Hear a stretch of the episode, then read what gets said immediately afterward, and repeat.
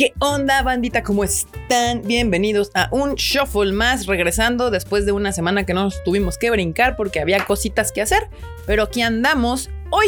Hoy vamos a platicar de dos películas que están actualmente en el cine, el estreno de esta semana de que se llama Medios Hermanos y la otra película que pude ver la semana pasada que se llama Nadie o Nobody, muy una muy buena película. Y para terminar vamos a platicar de esta serie animada que trajo Amazon o Prime Video que se llama Invincible, que pues mucha gente lo tiene así como de wow, qué serie, qué chingonería, oh my god.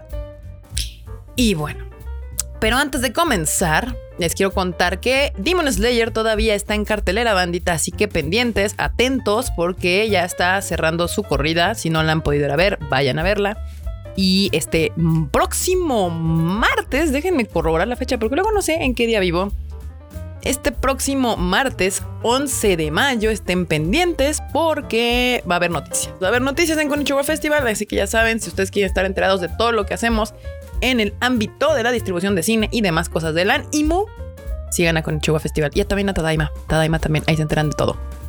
Bueno, comencemos con esta película que se estrenó la semana pasada llamada Nadie, y me sorprende un poco porque eh, no es que le haya ido mal, pero yo pensaba que le iba a ir mejor. Desde que vi el tráiler me llamó mucho la atención. Es muy mi estilo de, serie, de serie, de película que me gusta. Mm, de acción, con algo de violencia, con, no sé, con algo de historia, de espías, policías y demás. Esas películas me gustan mucho. Eh, por algo me encantó John Wick la primera vez que la vi. Y bueno, hasta eso no le ha ido tan, tan espectacularmente bien, pero no nos podemos, no se puede quejar. Así que si tienen chance, vayan a verla. Eh, datos curiosos, esta película la escribió Derek Kolstad, que es el mismo guionista de John Wick. Yo creo que es parte de eso lo que ha detrimentado en algunas personas para irla a ver, porque si ves todo el tráiler puedes decir, ay, pues es que es John Wick otra vez. Literalmente es John Wick otra vez. En su contra podemos decir que sí, se parece muchísimo. Es un personaje principal que llevaba una vida pues de asesinar gente. En este caso, a diferencia de John Wick, él trabajaba para el gobierno. Y pues decide salirse y tener una vida normal, una familia y demás. Pero pues de todos modos, sabiendo de la vida en la que viene, este pues tenía ahí guardadas sus cosillas, así que igual, armas y demás. Él pues resulta que una noche ah, pues es agredido por una bandita de mafiosos rusos así como de bajo nivel, muy similar a como le pasa a John Wick. Y pues sale su otro yo asesino, ¿no? Y a eso detona pues toda la película, persecuciones, asesinatos, muerte y destrucción y demás, ¿no? Entonces en esa parte sí se parece bastante la, la, historia principal, la base de la película prácticamente es igual, nada más bendita sea el Señor, aquí no matan a ningún perrito, que es lo único que yo no puedo ver de la película de John Wick. Pero yo creo que el gran acierto es que los personajes protagónicos, eh, John Wick y en este caso Hutch Mansell, que es el, nombre del protagonista de esta película, son completamente diferentes. No son personajes que se puedan parecer. O sea, uno no podría ser el otro. Eh, a diferencia de John Wick, Hutch Mansell sí tiene una familia. Este, entonces él sí tiene, eh, pues, a quien cuidar, por quien preocuparse. También ah, John Wick es un asesino a sueldo. Hodge Mansell es más bien como un tipo de espía del gobierno. Está bien, me gustó bastante. Es divertida, es entretenida. Ah, la verdad es de que desde John Wick ah, sabemos que la dirección y todo este asunto se hizo por medio de eh,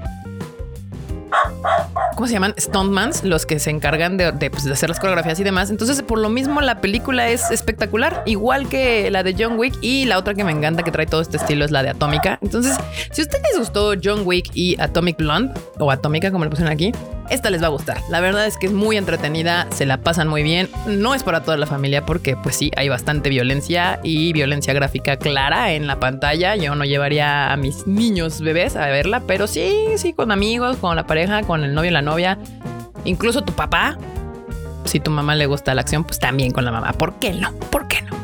Bueno, y aquí el protagonista es este, ¿cómo se llama? Ay, se me olvidó cómo se llama. Ah, Bob Odenkirk. Él es el protagonista. Ustedes aquí, dato curioso, lo deben de reconocer porque pues es el abogado de Walter White en Breaking Bad, esta serie tan popular y que todo el mundo ama y adora que pues obtuvo su spin-off como Better Call Saul y le ha ido muy bien. Raro que un spin-off de una serie popular le vaya bien. Llega a la creo, segunda o tercera temporada. Él lo hace espectacular, le queda súper bien el personaje.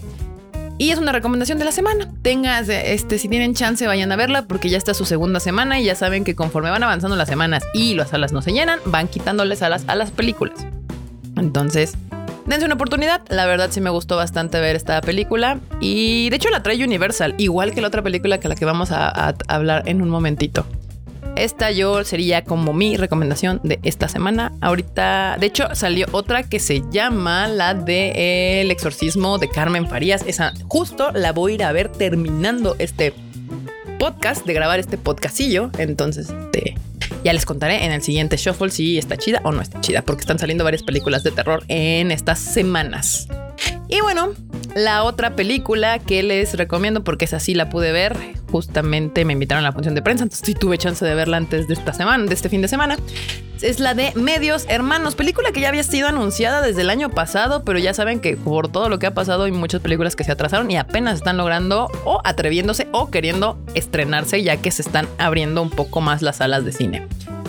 Esta película es protagonizada por Luis Gerardo Méndez y Conor del Río. Realmente, pues yo no sé quién es Conor del Río, pero a Luis Gerardo Méndez todos lo ubicamos perfectamente porque es nuestro querido Javi Noble de Nosotros los Nobles y pues ya tiene una carrera, o sea, él sí ha no ha dejado de trabajar constantemente en el cine mexicano. Esta película es producida en Estados Unidos.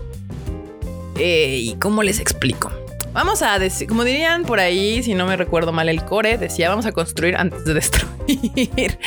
eh, esta es entretenida, sí tiene sus momentos, me hizo reír bastante, la verdad es de que trae un buen mensaje, eh, la familia es importante, ya saben. ¿De qué se trata? Prácticamente a Luis Gerardo Méndez, su personaje es un niño que vive aquí en México, pega la crisis del 94, su papá se tiene que ir a Estados Unidos a trabajar y el papá nunca regresa. Él se vuelve un exitoso empresario mexicano, y ya cuando crece, le hablan de Estados Unidos y le dicen: Tu papá se va a morir, necesitamos que vengas para que pues, te despidas de él, ¿no? Él va a Estados Unidos, se da cuenta que tiene un medio hermano, que es un gringo cualquiera. Eh, Luis Gerardo Méndez al principio sí me representa bastante, dice muchas cosas en, en su guion que yo pienso de los americanos, pero ese es otro tema al que no vamos a abordar en este podcast. Y el papá les dice, bueno, hijos, pues es que necesito que entiendas por qué no regresé nunca. Y aquí está una carta para que vayas y recorras el camino que yo recorrí para, pues, por qué me quedé aquí en Estados Unidos, junto con tu hermano, ¿no? Y bueno, pues ya, ahí empieza la película y ellos dos se embarcan en un road trip para descubrir por qué el papá se quedó en Estados Unidos y nunca regresó a México si se suponía que los amaba tanto. Y bueno, tiene sus momentos, hay cosas que me hacen reír mucho. Luis Gerardo Méndez, la verdad, lo hace muy bien. Conor del Río, pues inicialmente me molesta mucho su personaje, pero es porque así es. O sea, ese es el clásico americano, este, que, es el clásico americano que no soporto. Pero bueno, este, después ya todo mejora. entra una cabrita por ahí. Eh, al principio de la película, que pues yo siempre soy fan de que haya un animalito que tenga un gran protagonismo en la película. Para mí, la cabrita, mejor este, actor de la película. Y bueno, a mí lo que no me gustó y de la película es que está súper forzado. O sea, como que esto de que sea como un tipo um, cazando tesoros o siguiendo pistas. O sea, es como de yo me voy a morir y tengo un hijo en México. Y en vez de ir a México a explicarle todo a mi hijo y decirle, oye hijo, este, pues mira, no te abandoné, pasó esto y así y así, y shalala, y es más, así.